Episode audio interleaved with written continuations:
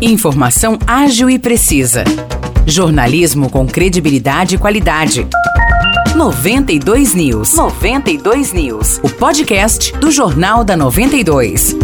Olá, eu sou Morris Projan e a partir de agora você fica bem informado sobre as principais notícias do dia em nossa cidade e região. No episódio 551 do podcast 92 News, você confere. A partir do dia 3 de novembro, os serviços comerciais oferecidos pela Sabesp passam a ser realizados exclusivamente no Poupa Tempo de São João da Boa Vista. Assim como já acontece em todas as unidades do Poupa Tempo, para o atendimento presencial é necessário que o cliente realize agendamento no portal www.poupatempo.sp.gov.br ou pelo aplicativo Poupa Tempo Digital. Estarão disponíveis os seguintes serviços da Sabesp: realização de alteração cadastral, pedido de segunda via da conta, pedido de ligação e religação de água, negociação e regularização de dívidas, entre outros. O Poupa Tempo de São João da Boa Vista fica localizado na Avenida Brasília, 1885, primeiro andar, na Vila Zanetti. O horário de atendimento é de segunda a sexta-feira,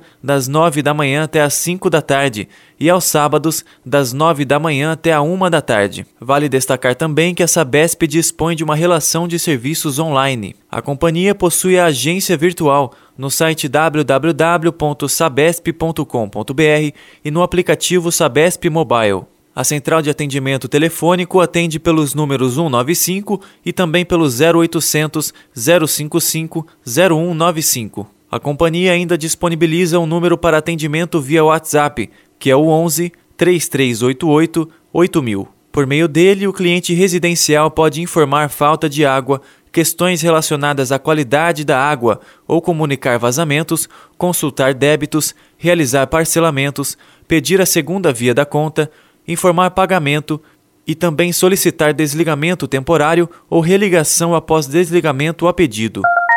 Pessoas com neoplasia podem ter direito à isenção de IPTU em Espírito Santo do Pinhal. Para isso, o proprietário do imóvel, seu cônjuge ou filho devem ter a doença. Além disso, o proprietário tem que possuir somente um imóvel e nele residir. A neoplasia é uma massa de tecido anormal que surge em diferentes partes do corpo, com características específicas em cada local e apresenta ritmos de crescimento e riscos diferentes, podendo ser benigna ou maligna.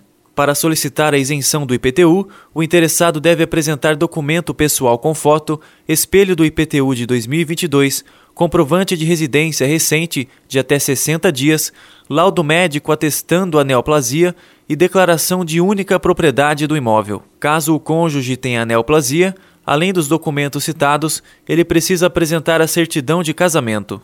E no caso de o filho ser portador da doença, deve ser entregue a certidão de nascimento. A documentação tem que ser levada até o Departamento de Finanças, que fica na Avenida Hélio Vergueiro Leite, no Jardim Universitário. O horário de funcionamento é das 9 da manhã até as 5 horas da tarde. E o telefone é o 19 3651 9688. O prazo final para que pessoas com neoplasia solicitem a isenção do IPTU em Espírito Santo do Pinhal é dia 30 de dezembro.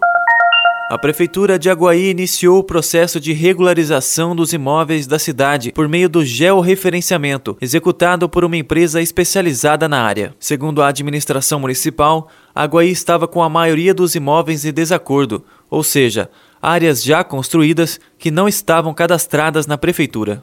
O georreferenciamento regulariza a situação e os terrenos e imóveis ficam cadastrados de acordo com sua área de construção. Com essa ação, aqueles que têm o IPTU sem a devida atualização cadastral passarão a pagar conforme a real área construída no ano que vem. A partir desta semana, os proprietários dos imóveis que estiverem em desacordo com o cadastro receberão uma carta explicando o trabalho de georreferenciamento e, em caso de discordância, poderão procurar o setor de tributação de segunda a sexta-feira, das nove da manhã até as três horas da tarde. A carta contará também com os documentos necessários a serem apresentados. O georreferenciamento ainda pode ser utilizado para ações de diversas secretarias, como saúde, educação, segurança, entre outras áreas. Os destaques de hoje ficam por aqui. Valeu e até o próximo episódio do nosso podcast.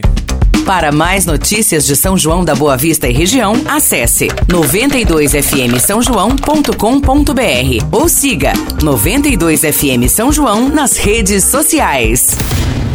92